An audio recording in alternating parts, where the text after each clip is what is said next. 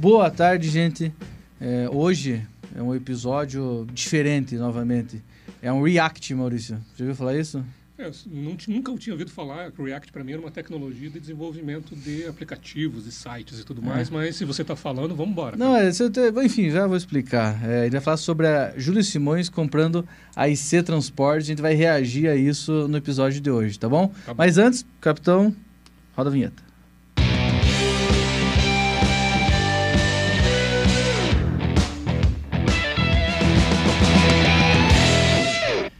Demais. É, eu tava te explicando, né, antes da vinheta, que esse React é um negócio que tem um monte de youtuber que faz. O Casimiro, que é um youtuber famoso. Famoso agora na Copa agora, né? É isso. E agora ele tem, ele transmite alguns jogos no canal do YouTube dele. Casimiro, vamos fazer um collab aí, né? Mas ele reage a alguns vídeos, algumas coisas. E como aqui nosso assunto é logística, eu pensei em, em trazer essa notícia da compra da Júlio Simões, a compra da IC Transportes pela Júlio Simões é, porque acho que tem, tem muita coisa legal para entender numa notícia dessa e eu imagino que não é todo mundo que lê que entende o que aconteceu ou os números que foram ali apresentados e a ideia é ter, com esse timaço que está aqui hoje, explorar. Né? Tô, tô botando moral para eles aqui. Eu senti. Mas é, obrigado depois. Responsa é. Obrigado, então, conosco, junto comigo com o Maurício, está o Éder. Boa tarde, boa tarde. Que cuida dos nossos transportadores médios, né, Éder? Estou mesmo. Estamos e... com o Jornada do Essential do Essential. Leonardo, cuida do produto, cuida dos nossos transportadores grandes. É vamos isso. lá, gente, vamos comentar essa notícia. Boa, vamos lá.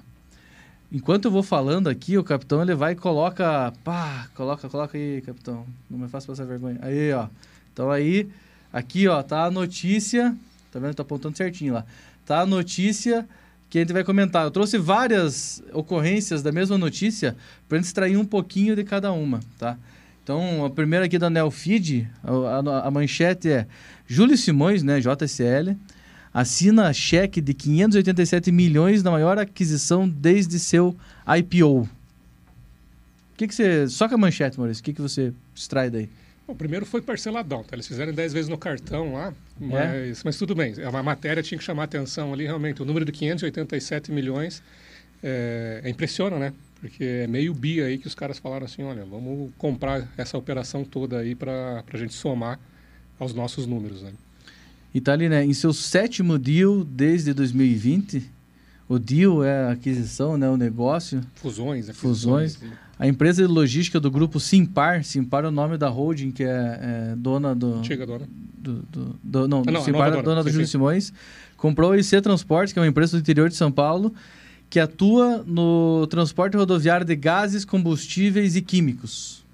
Então aqui já fala um pouco sobre o estilo Mercado. da operação, né? Então é uma operação não é não é agronegócio, é uma operação é, com mais complexidade. Ela está falando de gases, combustíveis e químicos. Na visão de vocês, o que que não é a primeira aquisição da JSL, né? Já foi algumas ali. O que que faz a IC valer tanto assim? É, é, é, frota, é operação, é diversificação, é o, gestão? O valer tanto é, é relativo, né? Uhum. A gente precisa entender da onde que veio esse valor e como que ele é comparável com outras, outros deals, né? É, exatamente, porque sem a gente saber o, o que está incluído, porque o, a, a, transportadora é uma empresa que exige muito ativo, né? Ou seja, tem que ter muita grana investida para rodar, né? Então, pode ser que a gente somando todos os ativos que aí você tinha esse valor já fique pequeno ou, fique, ou seja realmente muito Não, grande. Você, né? Para vocês terem noção ali, é, a IC, ela, quando foi comprada, ela tinha, ela tinha 2.400 é, veículos. É muito caminhão. A gente já vai chegar na parte dos veículos lá, porque eu quero esperar um pouco para chegar nessa conclusão, tá? É, vocês falaram, pô, é, é, aqui está escrito, né? O seu sétimo deal desde uhum. 2020. Só que eu estava em dúvida, adivinha para quem que eu fui perguntar? Pro chat GPT. É meu melhor amigo, uhum. tá? Só que Aliás, aqui... você falava mais comigo antes do episódio do chat GPT, você me ligava, falava é. no WhatsApp, agora sumiu, Não, né? não, agora o chat GPT ele responde tudo que eu preciso.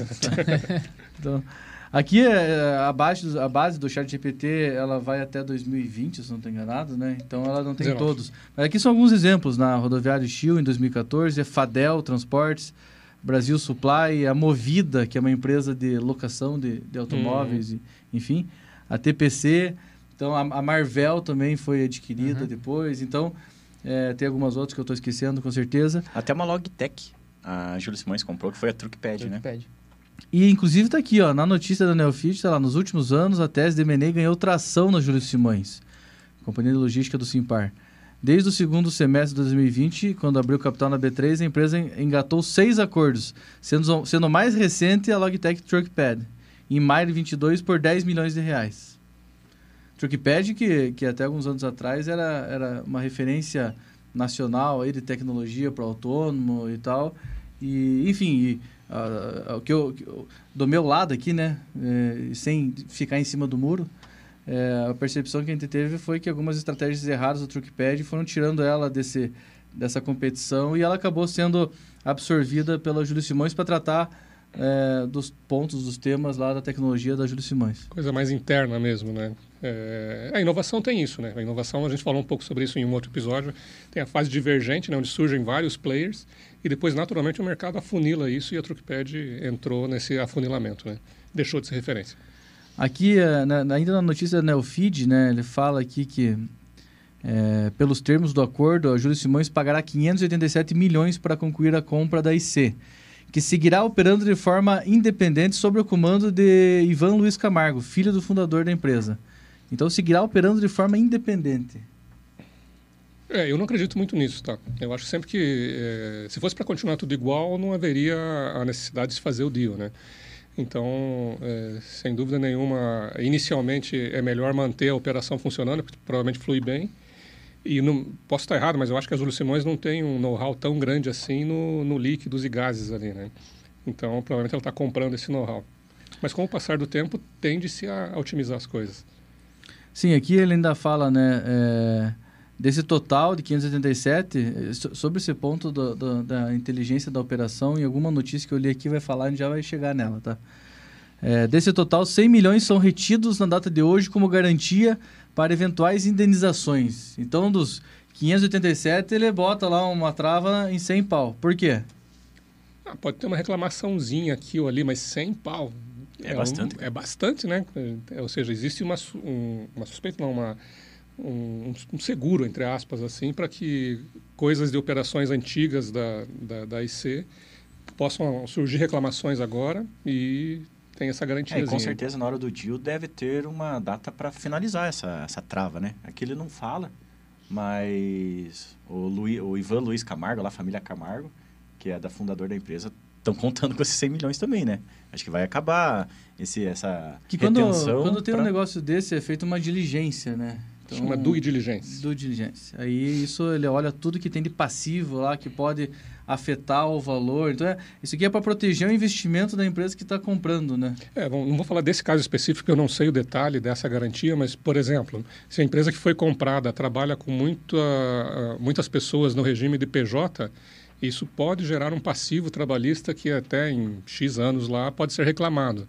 Então, isso fica uma reservinha para garantia, né? Não estou dizendo que esse é o caso aqui. Então aqui você vê, né, que quando, seguindo na notícia, assina cheque de que assim, nossa, bolada, né, Maurício, mas foi, foi, foi meu deal, minha vida aqui, né? o saldo remanescente da aquisição incluirá o pagamento de 60 milhões na data do fechamento e 179 milhões em quatro parcelas anuais de 45 milhões, corrigidas com 90% do CDI. Então é a forma de pagamento que está exposta aqui, né? Ficou boa essa correção, é 90% do CDI, né? Está tá tudo bem, achei, achei pouco. Mas enfim, o cheque foi de 60 milhões agora, mas 60 milhas na conta faz um bem danado também, né? Vamos, a família Camargo está... Dá para dá pagar uns boletos e é. refinanciar o resto, né? É, o resto parcela é, que vai é, entrar mais. Parcela. Não, interessante até, pensando na família Camargo lá, o cara vendeu o negócio dele, que ele montou, é, por esse valor. É, é interessante que mesmo ele já tendo esse valor, ele continuar no negócio. Né? Geralmente o é que, que assim, né? Ele, ele com certeza tem, tem incentivos como executivo para fazer isso, né? Então ele não está lá por amor à camisa agora. Ele tá. Então ele vendeu a, a, o equity da, da empresa, vendeu os direitos sobre o capital da empresa só que se ele, se ele é um profissional competente, como aparenta ser, eu não, não conheço, mas ele segue como executivo, então ele deve ter incentivos de executivo para isso, né? Exatamente. E um know-how do negócio, né? Então, ele pode ter tanto esse incentivo, como o Leopoldo colocou, ou ele pode ter um lock, como um, uma cláusula do deal mesmo, né? Uhum. É, sempre que uma empresa compra outra, devido a know-how, a uma experiência, coisas que ela não faz muito bem, o que ela quer aprender a fazer, ela precisa travar as pessoas que sabem disso lá por um tempo. A IC fala aqui, ó, a Júlio Simões, a IC também é a maior aquisição que fizemos em termos de faturamento, em termos de faturamento. Mas quando você pega os múltiplos, o acordo está na média dos outros seis acordos. Múltiplos aqui é uma forma de simplificar a forma de chegar no valor de uma empresa, né? Normalmente, como uma transportadora, a gente fala de múltiplos de EBITDA. A gente já chega lá. Tá? A receita da a, receita líquida, né, o ROL da IC foi de 1,4 bilhão, que um crescimento de 51 sobre 2021, muito relevante, né, Uhum, para a transportadora. É, e a Júlia Simões adiciona 1,7 de ROB, receita bruta, é, o que totaliza um faturamento pro forma combinado de 8,8 bilhões em 2022. A projeção da, da JSL aí é chegar a 10 bi em 24. 10 bi em 24. Uhum. Com certeza isso tem bastante de inorgânico, né? bastante aquisição envolvida. Ali, é, você falou um pouco antes, né, Maurício? Além da, da, de estar em linha com a estratégia de diversificação, Sampaio, que é o CFO da Júlio Simões, observa os fatores de complementariedade geográfica entre as operações. Ele fala também ó, de fertilizantes e combustíveis são dois setores que a transação adiciona para ajudar na nossa diversificação. Então é aquilo que você falou, não é só uma, uma aquisição, tem, ele tem um motivo operacional para que isso Tem uma aconteça. estratégia né? de mercado, né? A Júlia Simões ela podia é, ganhar isso é, investindo em go-to-market, em se apresentando ao mercado e ganhando esse share. Isso ia demorar 5x de tempo. Ou ela faz uma aquisição e tem isso imediatamente, né? É por isso que acho que faz sentido manter a, a operação, né? Eu li em outra notícia também que dos 10 principais clientes da IC, 7 a, a Júlio Simões não tem nenhuma participação, não, não atua.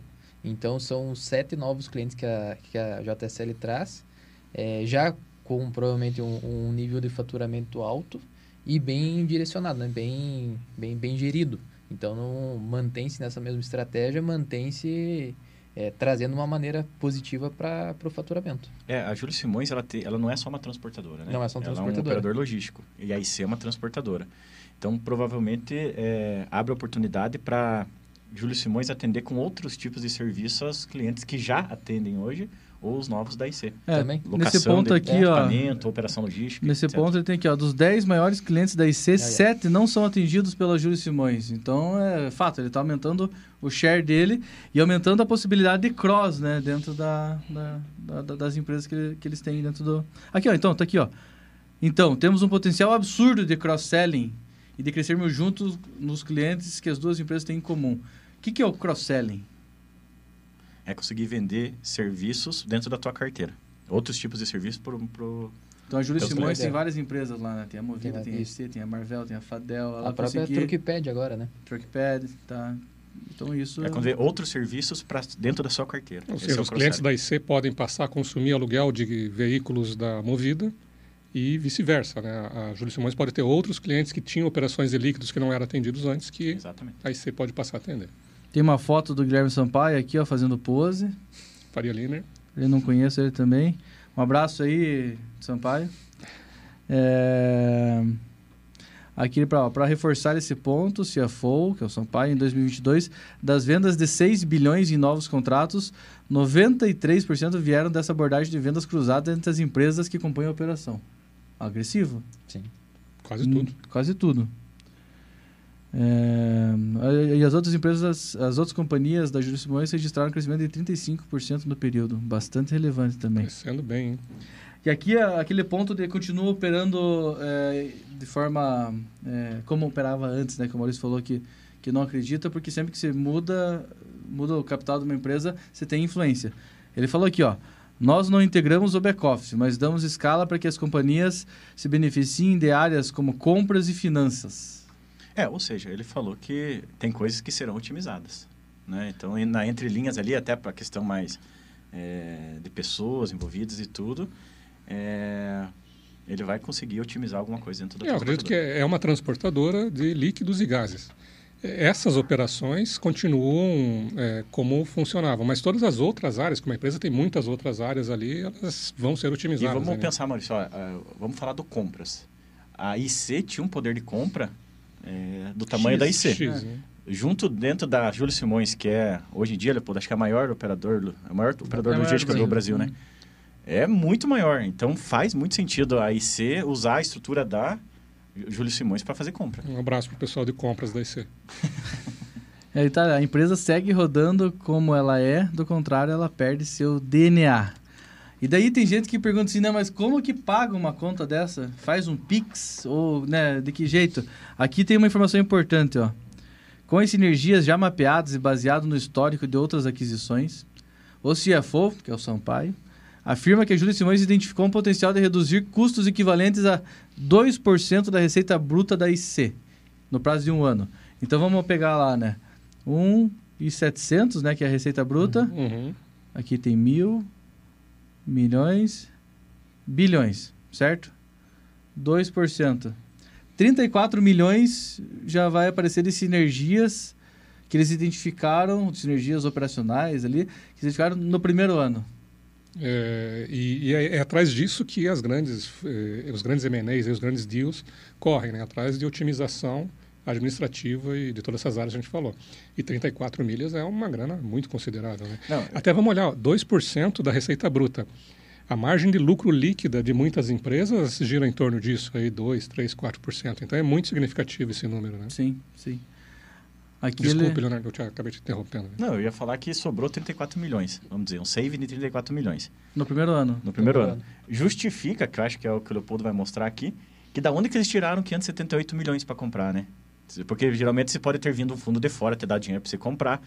Cara, o, o- a Júlia Simões, ele fala na notícia que ele usou o dinheiro de caixa. Em caixa, ele tinha 578 milhões, provavelmente aqueles 60 milhões, mas ele tinha o poder de compra de, de 570 milhões e conseguiu comprar com o dinheiro que ele economizou, talvez, das outros movimentos. Ele até fala é aqui, ó, a aquisição não pressiona a nossa estrutura de capital. Nossa alavancagem segue flat em 3,2 vezes. Esse 3,2 vezes é em relação à capacidade de geração de caixa, ao EBITDA. Então ele deve 3 ve 3,2 vezes o EBITDA. Segue flat, esse é um número bom. E o mercado percebeu isso bem. Então as ações naquela, no, no momento da, do- da divulgação, é, as ações te- terminaram cotadas a 6,89. Quanto que está hoje, Maurício? Dia 27 de março. Isso Deixa daqui, essa notícia, essa notícia é uma notícia do começo de março. Hoje está 6,44. 6,44, tá? Com uma alta de 4,55. É, então ela subiu com a notícia e agora ela deu uma recuadinha no final do mês. Hoje, especificamente, ela está subindo 1,9%. Boa. Então essa aqui é uma notícia que você vê que ela já tem bastante aspecto é, do mercado de capital, falando sobre a operação e tudo mais. Tem mais um detalhe que eu queria comentar, Leopoldo. Por que, que a IC vende, né? Porque se estava dando lucro, estava faturando 1,7 bi, é, a gente está falando ali que o executivo, o principal executivo agora já é a segunda geração, né? É filho do fundador. E tem um- uma preocupação grande do mercado aí que as empresas costumam falir na terceira geração. Então, é, é, isso não é, não é um, um preconceito, nada disso. É a história mesmo. Muitas empresas quebram na sua terceira geração. Então, os movimentos de M&A acabam é, sondando essas oportunidades e otimizando isso. Né?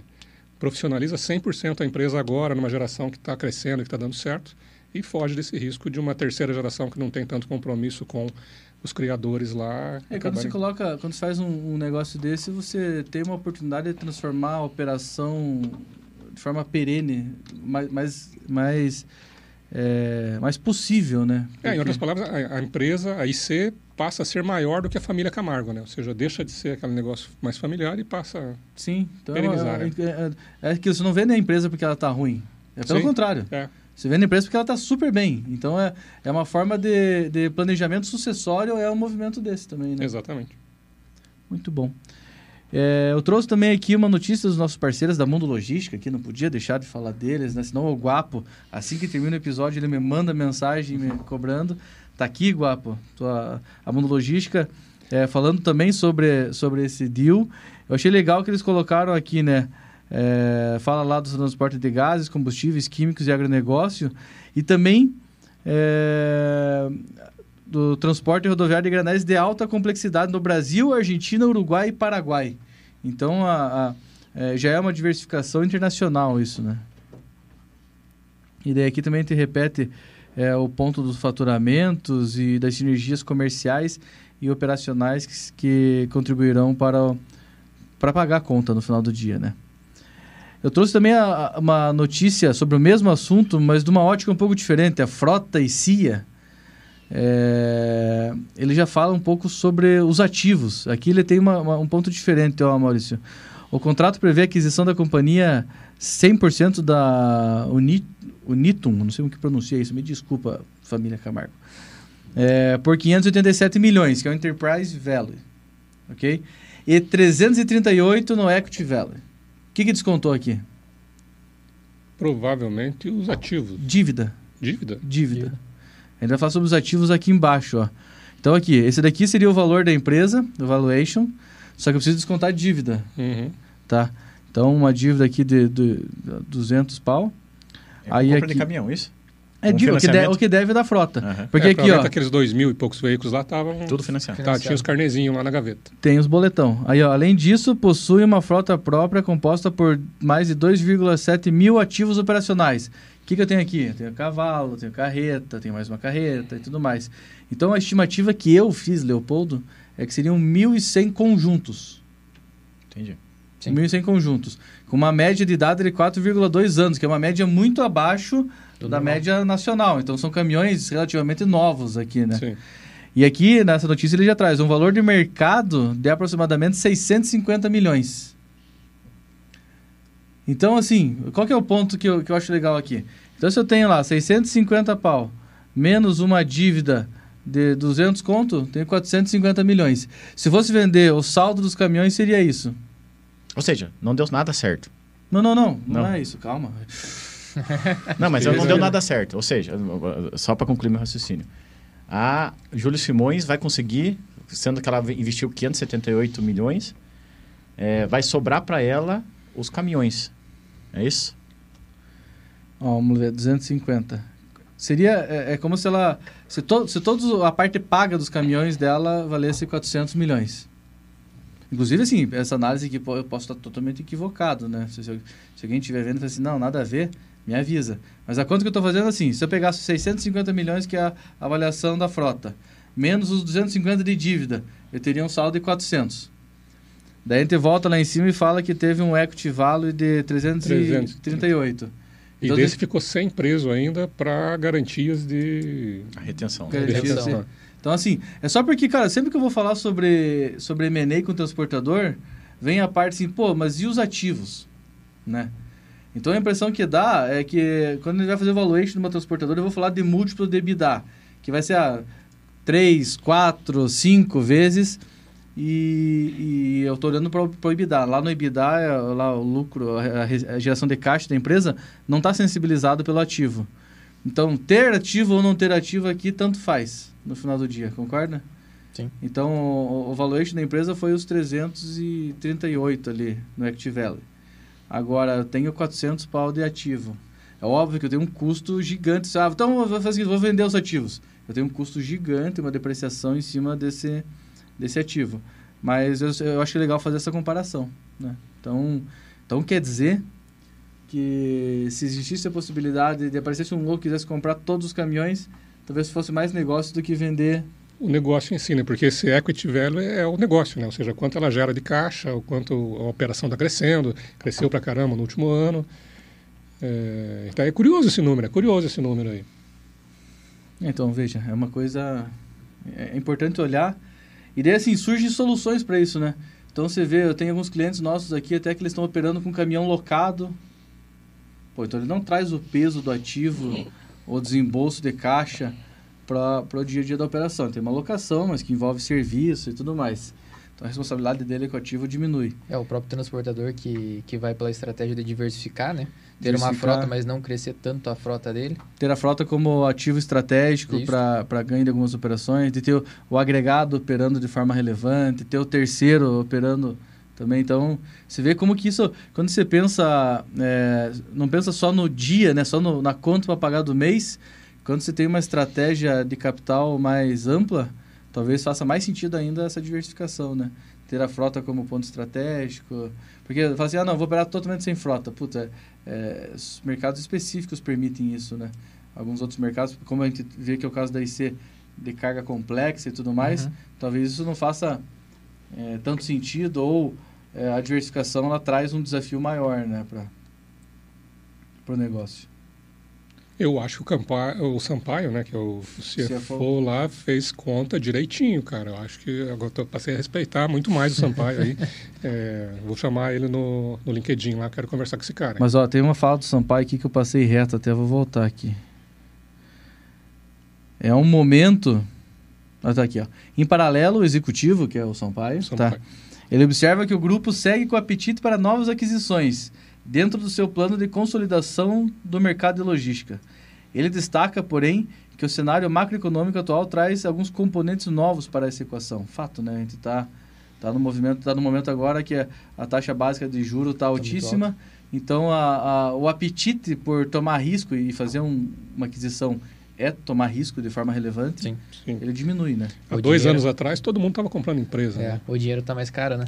Exatamente. Tá mais caro. Então, se for para tomar risco, deixa lá no deixa lá na, na, na, aplicado em qualquer coisa vinculada à taxa básica de juros que já dá boa. Pois é, mas o Sampaio parcelou 90% do CDI. Sampaio, me adiciona no LinkedIn, por favor, cara, preciso te conhecer, né? É um momento, esse é um ponto legal, né? Por que 90% do CDI? Mas enfim, acho que só com o Sampaio. é, é o momento mais pressionado do que estava há um ano, especialmente em termos de valuation, que está mais estressado. Fato, né? Porque é, com o dinheiro mais barato, essa discussão por valuation ela fica mais acalorada, vamos dizer assim. Ela tem mais, ela tem mais é, flexibilidade. Com uma taxa de juro alta, é, isso, isso baixa, né? As negociações estão mais duras, tanto que tivemos um intervalo maior para anunciar essa aquisição. É, porque se tivesse muitos fundos interessados em comprar empresas brasileiras e tudo mais, óbvio, lei da oferta e da procura, né? Muita gente procurando, o preço das empresas sobe, né? Nesse fator todo aí, a, a, a Júlio Simões aproveitando o momento de mercado para fazer uma, aquisição por um valor é, baixo, até, na minha opinião.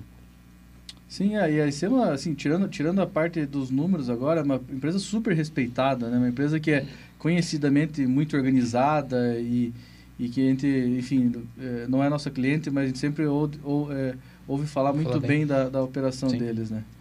Então, é, outra, outra coisa que é legal a gente comentar, assim, né? É, o mercado de transporte rodoviário no Brasil é, é muito capilarizado, né? Ele é muito distribuído. Então, são poucas as empresas. A gente tem, acho que, três ou quatro empresas listadas em bolsa uhum. que trabalham com, com transporte rodoviário. Ela é Júlio Simões, a Tegma, a BBM é listada. Eu, com certeza estou esquecendo alguém.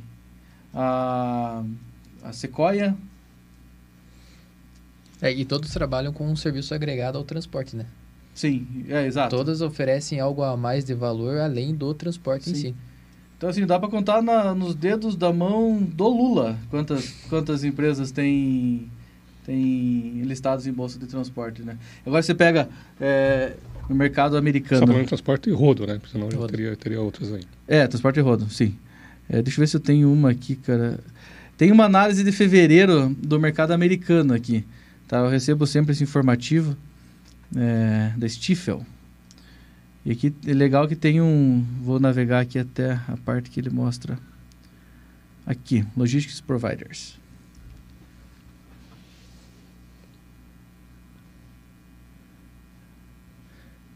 Tá. Deixa eu ver se é esse número que eu quero mostrar para vocês. Não, acho que é esse aqui. É esse aqui. Então aqui em cima a gente tem os caras uh, truck load, que isso daqui seria carga, uh, seria nosso FTL e o LTL, tá? Uhum. É, se veja que a média de versus o EBITDA é de 6,2. A média é 6,6, a mediana 6,2. A gente está falando aqui, quanto, quanto que está precificada a Júlio Simões hoje, Maurício? 6,49, né? Não, em relação ao, ao EBITDA. Eu não sei se eu tenho em relação ao EBITDA aqui, deixa eu mas enfim, é, esse deal, se você for olhar no final, ele vai estar 4, 3,5, 4, 4,5. Esse aí é o multiplicador? É o multiplicador. É, vezes o EBITDA, o, valo, o valor que está a empresa agora. Isso aqui é o mercado americano, tá? Ah, sim. É, em relação à receita, Júlio Simões está precificada a 0,88 vezes e em relação ao EBITDA, ao EBITDA, 4,69 vezes. 4,69 vezes hoje a Júlio Simões. Uhum. Então você veja que comparado com o mercado americano, a gente tem ainda uma defasagem importante aqui de 6,2 para para 4,2. Mas né? o que, que interfere isso? Essa é a forma com que a empresa é Mas valorizada. por que, que lá é mais e aqui é menos? Ah, a- a- eu entendo que, assim, entre diversos fatores, a, a maturidade do mercado. Tá? Isso, no, no Brasil, a Bolsa de Valores é algo que, que é, ainda afeta... É, é muita pouca gente que está investindo na Bolsa de Valores. No mercado americano, isso é muito, muito maior. Além disso, a maturidade dos próprios negócios, né? Então, é, o mercado nos Estados Unidos, ele é mais... é, já está mais, já tá mais consolidado nesse sentido. Aqui no Brasil, tem... Putz, eu não vou lembrar os números agora, mas são, são centenas de milhares de transportadoras Sim. que concorrem por essa, por essa fatia, né? Que mais que a gente vai aprender aqui? Enquanto você lê ali, eu estava vendo o gráfico da, da Júlio Simões aqui. Eles tiveram uma pancada no faturamento no ano de 2020, eh, como toda eh, aceit- compreensível por causa da pandemia, né? Eh, e agora eles têm um- uma linha de crescimento aí bem consistente aí para 21, 22, 23, 24. Eh, querem chegar aí aos 10 bi de faturamento em 24 e com certeza esses outros movimentos que eles falaram ali que podem surgir é para somar nisso, né? E com certeza isso, né, Maurício? Os próximos anos agora, quer chegar em 10 bi. É, provavelmente isso tem bastante, de, de- bastante aquisição na, na estratégia. É, se a taxa de juros continuar no nível que está, isso freia esse tipo de crescimento, né? Isso vai, acaba atrapalhando um pouco, né? Mas eu acho que o Sampaio pensou nisso e ele falou assim: freou para os outros, eu vou aproveitar esse momento. Quando ninguém está querendo comprar, eu vou lá e compro. É, Ele negocia melhor. Eu Isso. acho que ele está conseguindo negociar melhor, porque veja, se eu tivesse a oportunidade de ir lá e comprar o meu concorrente, é, por mais que é complementar, mas comprar meu concorrente, por menos do que vale os ativos que ele tem, é, e trago os clientes dele, parece um ótimo negócio, porque imagina o quanto a JSL precisaria investir para, entre aspas, é, competir no mercado por esses 10 clientes. É, é muito dinheiro que ela teria que investir, investir para daí, é, e, com certeza, ainda sacrificar no preço de, de- do serviço prestado, né? É verdade. Rasgar o preço para conseguir entrar nos clientes. Para né? conseguir É entrar. que também ganhar comercialmente essa conta não é uma coisa simples, né? Não é um... É difícil, né? Então, ou seja, um movimento como esse tem é, só, só tem é, boas razões para a JSL aí fazer esse tipo de movimento, né? Perfeito. Mais alguma coisa, meninos? Tem mais coisa que você aprendeu ou a gente explorou bem aqui? Ou a partir daqui é, é- vamos bloquear o nosso vídeo no YouTube? É, Vamos aguardar, né? Acho que deu pra aprender bastante deu pra coisa, aprender? né? A próxima aquisição a gente vem fazer react de novo, né? Eu vou adicionar o Sampaio e o Camargo lá no, no LinkedIn, vou ver se eles me aceitam para eu tirar umas pra- dúvidas. uma. Pô, cara, qualquer coisa vai que eles estão precisando de TMS, qualquer coisa, É. né? Mas aqui não é pra fazer propaganda. tá? a gente vai, vai fala com eles, tá? Exatamente. Beleza? Gente, muito obrigado pelo tempo de vocês. Espero que vocês tenham gostado desse formato. É, como sempre, a gente não conversou antes sobre a notícia, só, a gente só pegou, cada um pegou a notícia e leu para ver o que a gente traria para cá. Então, se você discordar de alguma análise nossa, achar que a gente deixou de falar alguma coisa importante, ou, ou Sampaio, se você está vendo aí achando que foi um absurdo, ou gostou, manda mensagem aí, beleza? É isso, gente. Uma ótima semana para vocês e falou!